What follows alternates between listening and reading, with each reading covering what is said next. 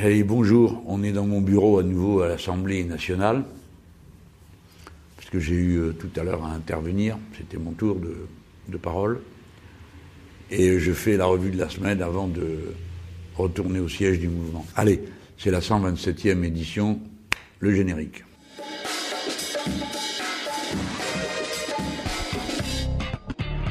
Bon, samedi dernier, euh, c'était le premier meeting, euh, on va mettre des grosses guillemets numériques, parce qu'en fait, moi, je l'appelle pas comme ça. Je l'appelle euh, meeting en réalité augmentée. Parce que meeting numérique, on a fait une fois. C'est un système où on filme l'orateur qui parle devant des écrans, et puis des gens arrivent sur le réseau, et puis voient un type tout seul qui parle. Quoi. À l'époque, on avait fait une introduction, et puis ensuite, c'était moi qui parlais.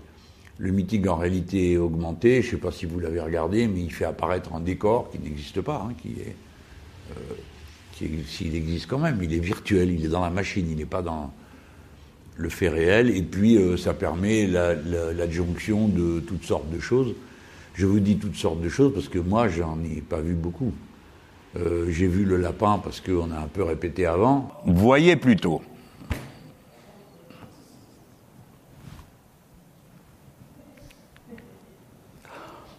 Bon. En réalité, le lapin, je ne le vois pas. Hein. Mais euh, j'ai pas vu non plus passer les tableaux, les pop-up, les illustrations. Et là, on avait euh, quelque chose euh, qui, était, qui venait en appui de la démonstration, qui est très important. Euh, bon, donc il y a eu toute une équipe qui a travaillé pour rendre ça possible. Il ne faut pas croire qu'on claque dans les doigts et ça apparaît. Hein. Ça, c'est juste pendant le, pendant le meeting qu'on le croit. Mais la vérité, c'est beaucoup plus complexe que ça. C'est presque 20 personnes qui sont sur euh, des pupitres. Peut-être moi, j'ai peut-être exagéré le nombre de gens que je voyais. Il y a la transcription en langue des signes, il y a, vraiment toute une équipe euh, qui est, en place, et puis il y a toute l'équipe du plateau. Et puis euh, celui qui parle aussi, quand même, ça compte dans, cette histoire. Et moi, j'avais en face de moi deux tableaux sur lesquels il y avait des visages de gens qui participaient au meeting. Puis le troisième, c'était un, écran sur lequel, euh, normalement, un écran de retour, ou sur lequel défilait ce que vous, vous, avez vu. Mais moi, évidemment, je ne regarde pas l'écran de retour. Pendant, au contraire, j'ai intérêt à regarder les visages. Les visages aussi, bon, pour vous, ça peut paraître maintenant évident, mais euh, c'était pas évident. Je me suis rendu compte au dernier moment que c'était une erreur d'avoir sur euh, les écrans des gens que je connais trop bien parce que le, rapport que j'ai avec eux n'est pas le même qu'avec des gens que je connais moins bien et euh, vis-à-vis desquels je cherche dans leurs yeux, dans leurs regards, s'ils suivent, s'ils décrochent, euh, si ce que je dis, semble soulever une difficulté de compréhension, etc. Tandis que quand ce sont des amis, et souvent de vieux amis, euh, que je connais bien, dont je lis les traits du visage, bah, ça fausse la perception que j'ai de la circulation de mon discours. Donc c'est vraiment une grosse affaire technique. Ensuite, il y avait un problème politique, c'est que quand on a décidé et réservé le studio et tout ça, bon, on ne savait pas que ce jour serait celui des grandes manifestations dans toutes les villes euh, contre la loi sur euh, la sécurité globale et euh, l'interdiction de filmer les policiers. Donc, à nos yeux, si vous voulez, la mobilisation concrète populaire de cette journée, elle a plus d'importance que tout le reste, parce que bon, euh, d'abord, c'est un signe euh, extraordinaire, quand même, malgré tout, de bonne santé mentale du peuple français que sa protestation contre la réduction des libertés. Et puis, euh, il faut dire que dans la semaine, il y avait déjà eu l'évacuation des réfugiés, puis leur présence sur la place de la République et rebelote une évacuation violente et brutale. Et puis après, bon, le l'agression contre le, producteur de, musique, euh, comme vous le savez. Alors tout ça, ça a fait qu'il y a vraiment eu une prise de conscience. Et donc à partir de là, si vous voulez, il y a deux aspects qui se présentent pour ceux qui organisent, euh, comme nous, une campagne électorale. Le premier, c'est que le plus important, c'est la manif. Euh, bon, en même temps, on a préparé le meeting, il faut que ça fonctionne. Et puis deuxièmement, le meeting, il ne peut pas être sur les thèmes prévus. Il peut être que sur le thème qui est traité par l'actualité. Pourquoi? Parce que c'est le moment où les affects sont le plus en éveil, si vous voulez, c'était le seul jour, et ce sera peut-être le seul jour, j'espère en tout cas, où on peut parler de questions euh, de refonte de la police euh, dans son ensemble, et puis que les gens écoutent, savent de quoi on parle. Parce que si vous sortez un thème comme ça de votre chapeau, euh, ça ne le fait pas, quoi. Donc là, ça fonctionne en écho aux affects, à ce que les gens se disent, réfléchissent, comment on peut. Les gens comme nous, quoi, qui essayent de trouver des solutions en sortant par le haut, pas des trucs ridicules de, de, violence dans un sens ou dans l'autre. Donc, euh, si vous voulez, pour faire comprendre, par exemple, euh, que l'IGPN, l'Inspection générale de la police nationale, doit être dissoute et remplacée par autre chose, euh, en temps ordinaire, il fallait se lever de bonheur hein, pour l'expliquer. Je l'ai fait, hein, mais je peux vous dire que j'ai souffert soit parce que les gens ne comprenaient pas de quoi on parlait, soit parce que euh, vous aviez toujours euh, les gros malins qui font le, service pour dire oui, c'est les anti-flics, ils veulent pas de, ils veulent pas de police. Enfin bon, vous connaissez tout ça. Donc là, l'occasion était extrêmement intéressante de faire réfléchir et puis continuellement. Euh, bah, il y a ceux qu'on a convaincus à 100%, il y a ceux qu'on n'a pas convaincus du tout, y compris parmi nos amis, hein, qui écoutent, oh, tout ça, c'est pas assez, ou bien c'est trop. Mais en fait, en gros, euh, tout le monde a pris conscience du problème, tout le monde connaît les, solutions qui sont sur la table, une partie y adhère et est prêt à le porter, et le porte, euh, y compris dans la discussion, avec ceux qui disent mais non, il n'y a pas de problème, euh, tous ceux qui critiquent sont des anti-flics, etc., etc. Donc collectivement, tout le monde fait un pas en avant et se fortifie une opinion instruite de ces réalités. Euh, bon, que nous on appelle le, parti sans mur, c'est-à-dire euh, des euh, milliers, milliers, milliers, milliers de gens qui sont en gros dans un profil culturel et, politique comparable. C'est la mouvance insoumise qui dépasse de très loin les insoumis eux-mêmes. Hein. C'est quelque chose de beaucoup plus vaste. Ça recoupe certainement pour l'essentiel des gens qui, s'ils devaient être classés dans les rubriques traditionnelles, sont plutôt dans la gauche traditionnelle, mais pas que. Euh, loin de là. Il hein. euh, faut vous rendre compte que sur les 185 ou 7 000 qu'il y a signataires aujourd'hui en faveur de ma candidature à l'élection présidentielle, la moitié ne euh, sont pas des insoumis répertoriés dans, dans les précédentes campagnes que nous avons menées.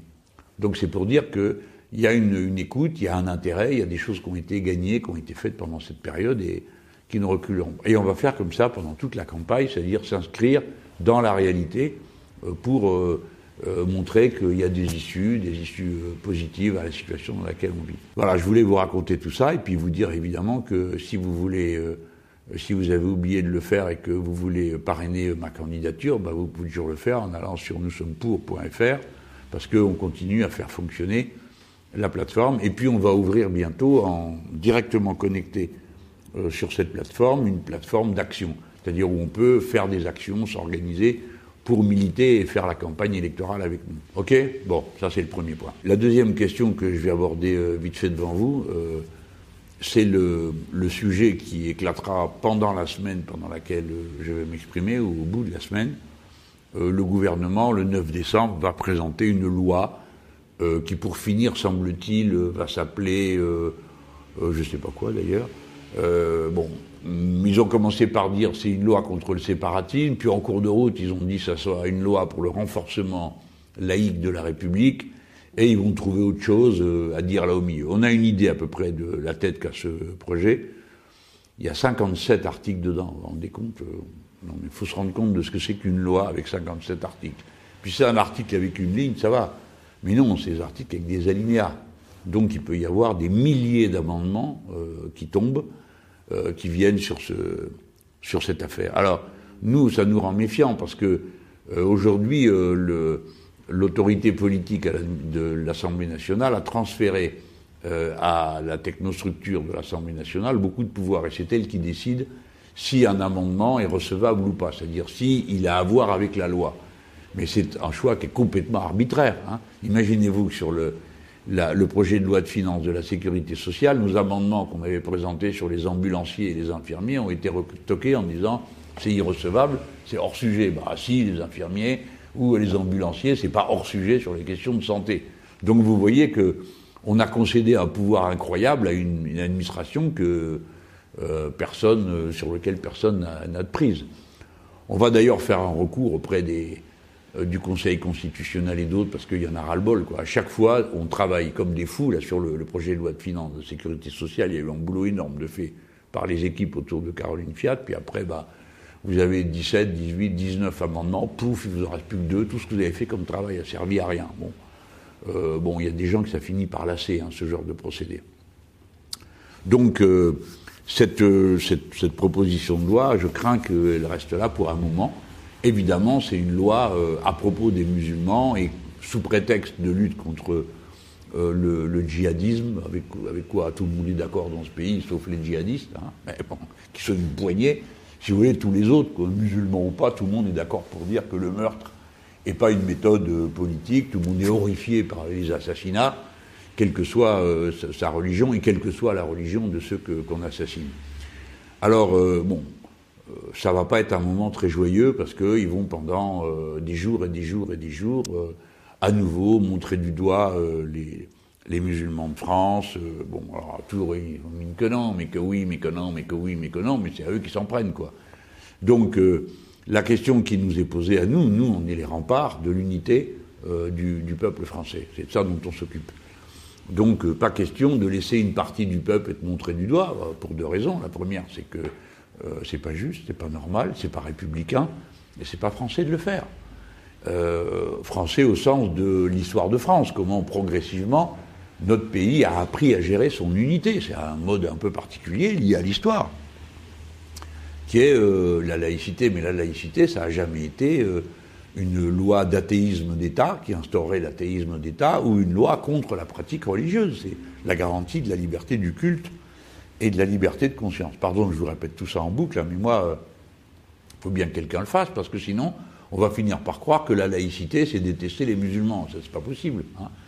Bon, alors, euh, bon, j'ai de mauvais indicateurs, c'est qu'aujourd'hui, euh, à l'Assemblée nationale, euh, passer une loi dans ce qu'on appelle la niche parlementaire, c'est-à-dire le, le, groupe de droite, les Républicains, c'était le jour où il peut proposer, faire ses propositions de loi.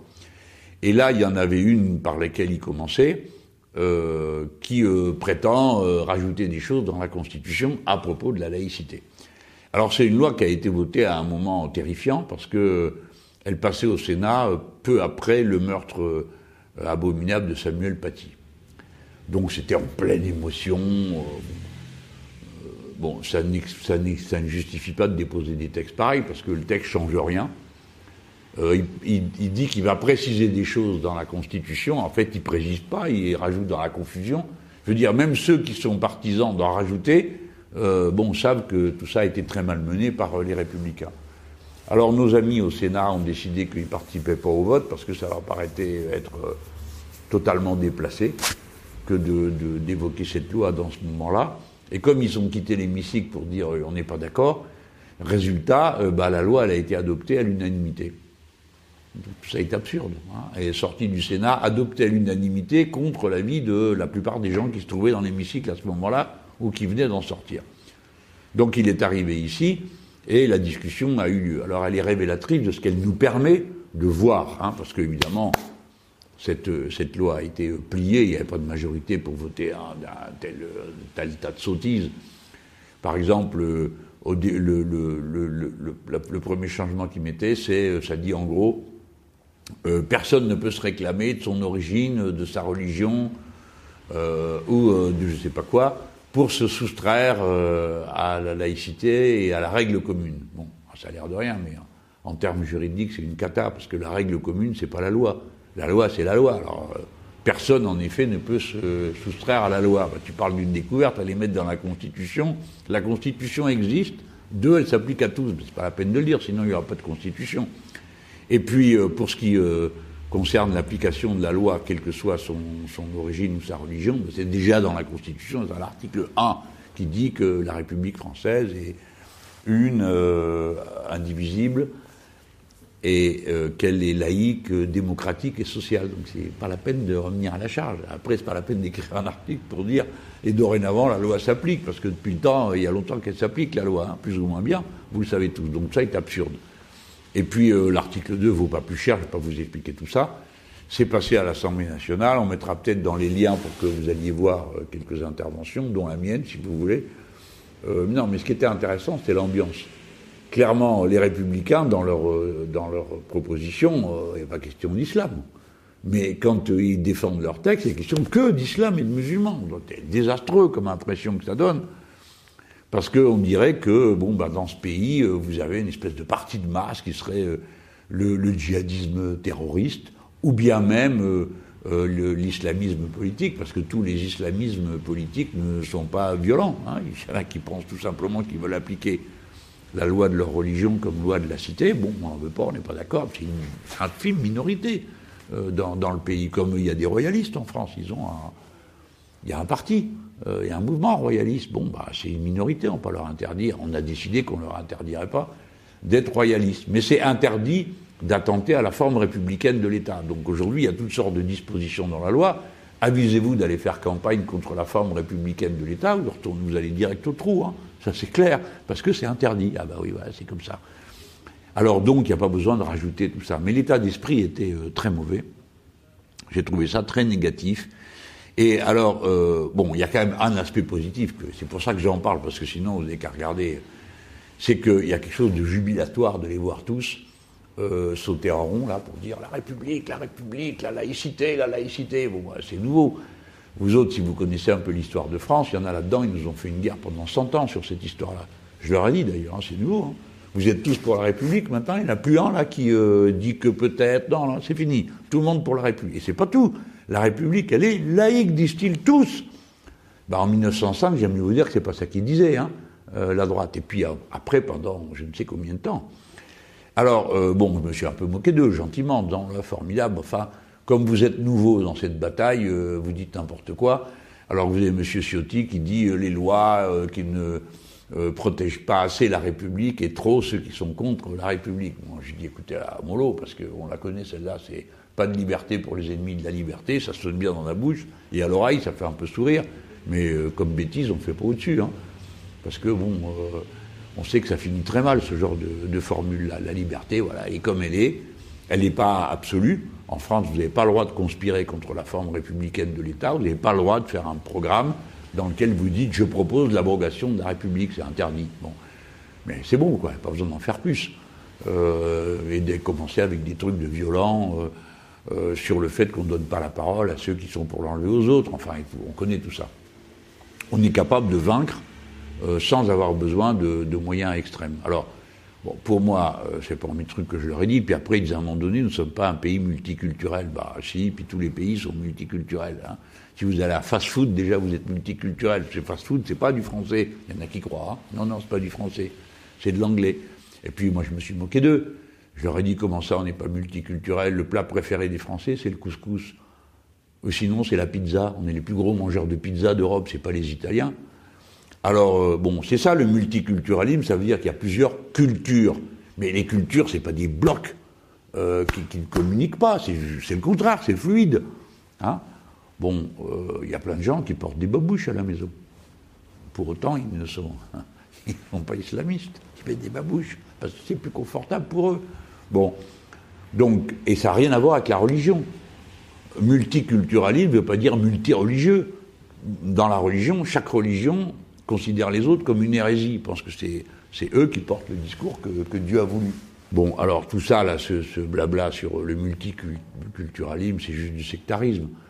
Et c'est absurde parce que le multiculturalisme, c'est comme ça, c'est dans toutes les sociétés, surtout à l'ère moderne.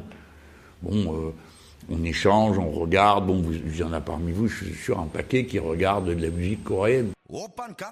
Parce qu'en ce moment, c'est les Coréens euh, qui, euh, qui, mènent la danse hein, dans le monde entier. La danse, si j'ose dire. Bon, voilà.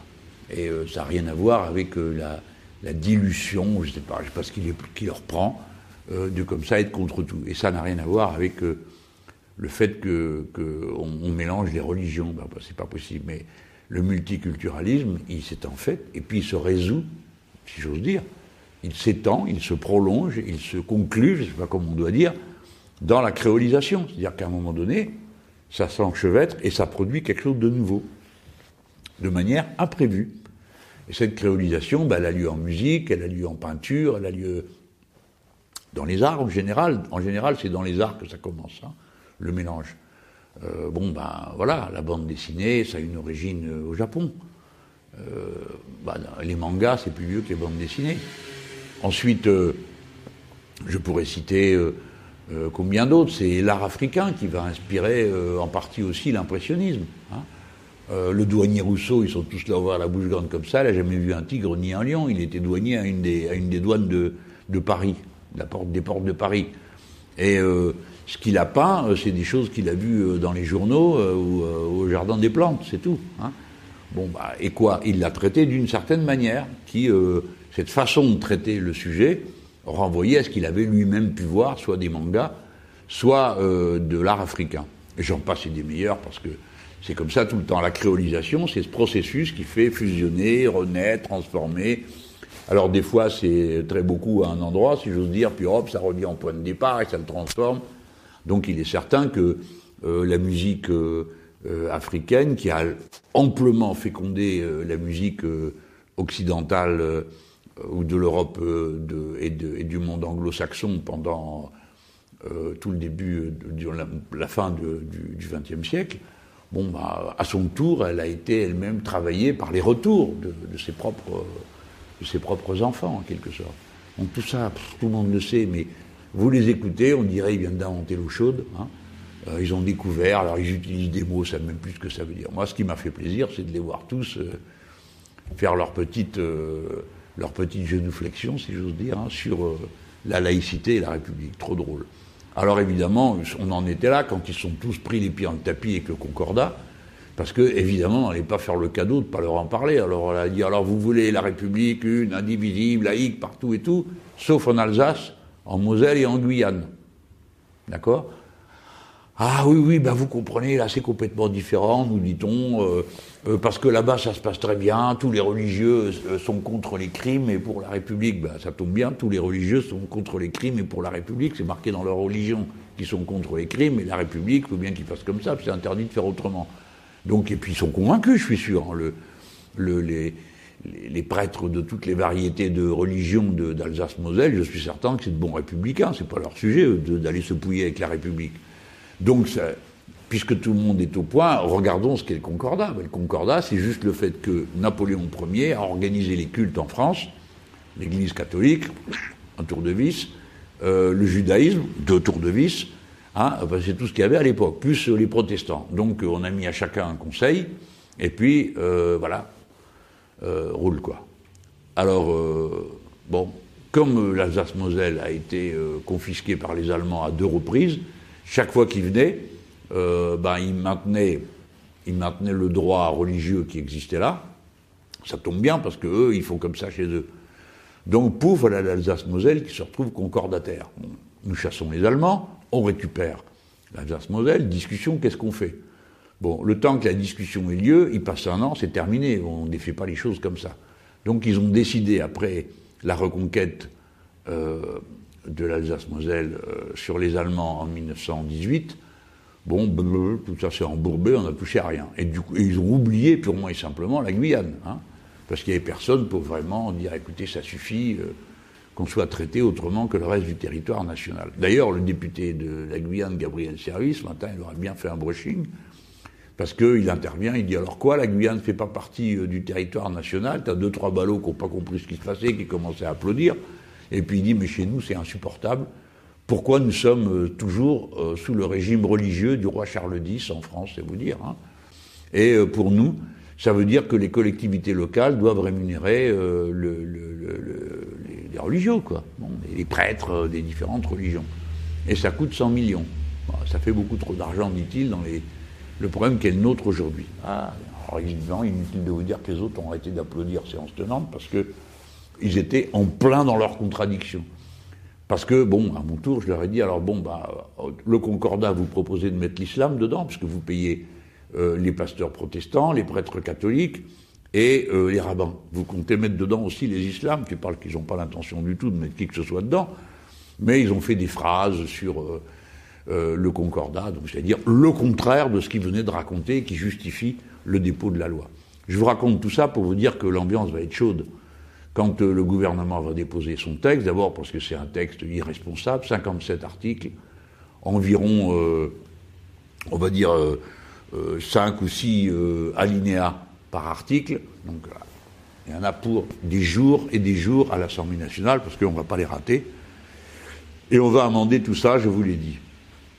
Donc voilà, je voulais vous donner cette température d'ambiance.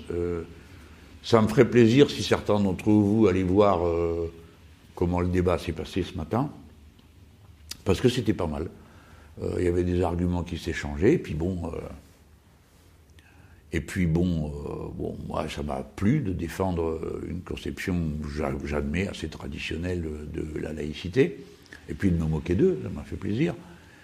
Et bon, voilà, pour la première fois de ma vie, quelqu'un m'a reproché de le faire avec talent. C'était la première fois que je vois ça. Il y a une députée qui a dit Ouais, c'est pas parce que vous parlez bien, et c'est pas parce que vous arrêtez pas de parler d'histoire, comme si on savait pas. Bah, je crois que, ouais, ils savent pas. Leur expliqué que les guerres de religion, ça rapportait rien à la France, que c'était une erreur, qu'il valait mieux manier les choses avec plus de précaution, parce que notre histoire euh, nous y invite. Voilà, donc c'était un débat intéressant, mais il préfigure la dureté de ce qui va arriver ensuite euh, dans le débat en janvier, donc faut vous vous prépariez hein, à écouter, surtout à beaucoup argumenter pour aller contre le simplisme, euh, le, les gens obsédés, obsessionnels sur ces questions-là parce qu'il faut y mettre euh, de la fluidité et de la détente. Bon, alors dites, euh, cette semaine j'ai publié une interview dans le journal libéral L'Opinion. Alors pourquoi L'Opinion? Bah, Parce que c'est eux qui sont venus me voir euh, pour parler de politique internationale. En fait, je pensais qu'on parlerait que de politique internationale, pas beaucoup parler de défense. Et pour terminer, ils ont titré Ma défense. Bon, bah, j'étais pas parti pour ça. Je n'étais pas parti pour parler de défense, parce que si je parlais de défense, je me contenterais pas de parler de tous les sujets de défense euh, que j'ai évoqués dans cette euh, interview, comme euh, l'espace, la protection de l'espace terrestre, l'espace, espace. J'aurais parlé aussi de la marine, c'est quand même pas rien dans, notre, dans ma vision des choses, parce que on est le deuxième territoire maritime du monde et qu'on a pour protéger ce territoire l'équivalent de deux voitures de police pour toute la France. D'accord? Donc, bon, Bref, on a parlé de relations internationales, moi j'ai évoqué les thèmes qui m'importent, l'indépendance du pays comme garantie de la souveraineté du peuple. Et j'ai donné euh, quelques exemples. Puis en cours de route, euh, comme le gars qui m'a interviewé avait lu le programme, il me dit alors vous êtes toujours pour rétablir la conscription? Un journaliste qui se rappelle quelque chose qui est dans le programme, c'est quand même assez admirable. Donc, euh, bon, puis visiblement, le gars, il y connaissait quelque chose aux questions de défense, c'est pas toujours le cas, hein. mais là, c'est le cas. Alors, euh, bon, moi je réponds, ah bah oui, j'étais contre euh, la suppression de la conscription. La conscription, c'est le fait de la lever en masse, c'est un héritière de la période de la Révolution. Tout le monde va à l'armée pour défendre la patrie. Bon. Donc, euh, du coup, il y avait un service militaire, surtout que, comme les Allemands nous ont envahis en 1870, puis une deuxième fois en 1914, et après une troisième en 1940, il y a eu en France un état permanent de nécessité de mobiliser euh, pour contrer euh, les, invasions du voisin. Alors, euh, bon, vous avez le service militaire qui durait plus ou moins longtemps. Alors, à chaque fois que les Allemands étendaient le leur, les Français en faisaient autant. Et c'est comme ça que vous avez eu un service militaire de trois ans avant 1914, à quoi Jean Jaurès et les autres se sont opposés, et ainsi de suite. Alors, moi, j'étais contre le fait qu'on supprime la conscription, parce qu'ils disaient c'est pour faire une armée professionnelle. Bon, si c'est ça l'argument, ça vaut pas un clou parce que c'était une armée très professionnelle, y compris l'armée avec les conscrits. Pourquoi? Ben Parce que vous aviez euh, tous les jeunes gens du pays qui y participaient, qui étaient dans, la force de l'âge et dans la découverte de leurs métiers respectifs, donc vous aviez les meilleurs qui étaient là, euh, les meilleurs euh, dans tous les domaines. Donc c'était une armée très professionnelle. D'ailleurs, tous les gars qui sortaient, ou les, les gars, puisque c'était les gars qui y allaient, euh, qui sortaient de l'université, bon, c'était une élite. Et puis les autres aussi, euh, ouvriers, paysans, tout ça, bon, ils savaient faire des tas de choses. Donc ça a toujours été une armée professionnelle. Et puis, euh, bon, on a le temps à passer là-dessus. Moi, j'étais contre, j'étais contre, j'ai voté contre. Et puis le temps passe et tout ça. Et puis quand on a fait le programme L'avenir en commun, la question est revenue sur la table. Qu'est-ce qu'on fait? Est-ce qu'on fait un service citoyen cette fois-ci?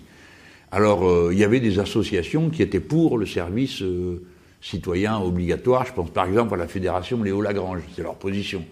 Bon, donc c'est pour dire que c'est une idée euh, qui vient aussi des, associations et des structures traditionnelles de la non moins traditionnelle gauche. Hein. Donc c'est pas une idée extravagante, au sens où ça serait réservé à des militaristes. Alors, la conscription et le service citoyen, c'est pas le service militaire. Euh, pour une raison, c'est qu'on n'a pas besoin d'autant de monde euh, dans les armées pour euh, compléter leurs effectifs, mais on en a besoin. Et je le redis, l'élite qui sort à bac plus je sais pas combien de l'université, bah, ils vont faire un tour de neuf mois dans l'armée, ils apporteront le top niveau de la connaissance pour les armes qu'on doit déployer. Je pense bon à la guerre de l'espace, à la cyberarmée qu'il faut qu'on arrive à, constituer, etc. Bon, alors me dites pas non. Hein. J'ai vu aussi qu'il y avait des gens qui disaient oui, il y en a marre le service militaire, c'est une invention de la bourgeoisie et de je sais pas quoi. Ben non, euh, pas du tout. C'est une invention de la gauche, parce que la levée en masse, c'est pas la, c'est la révolution qui l'a inventée.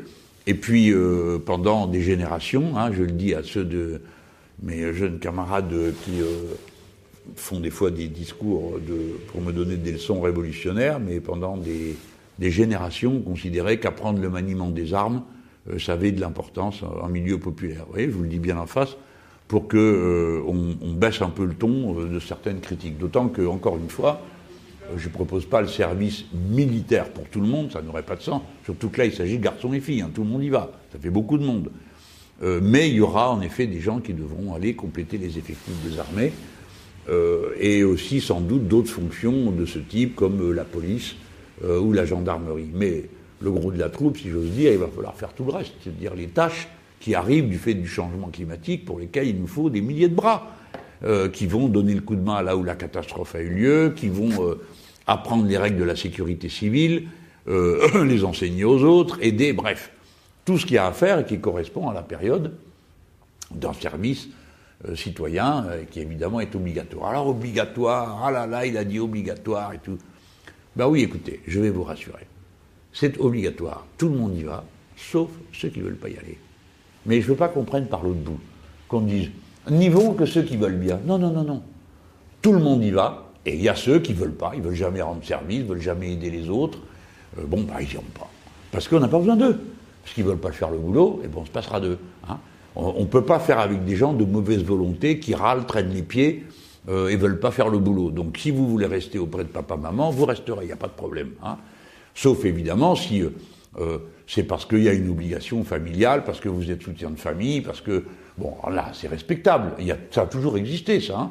Il y a toujours eu euh, un système qui a permis, par exemple, ceux qui ne voulaient pas manier les armes, ils faisaient objecteurs de conscience.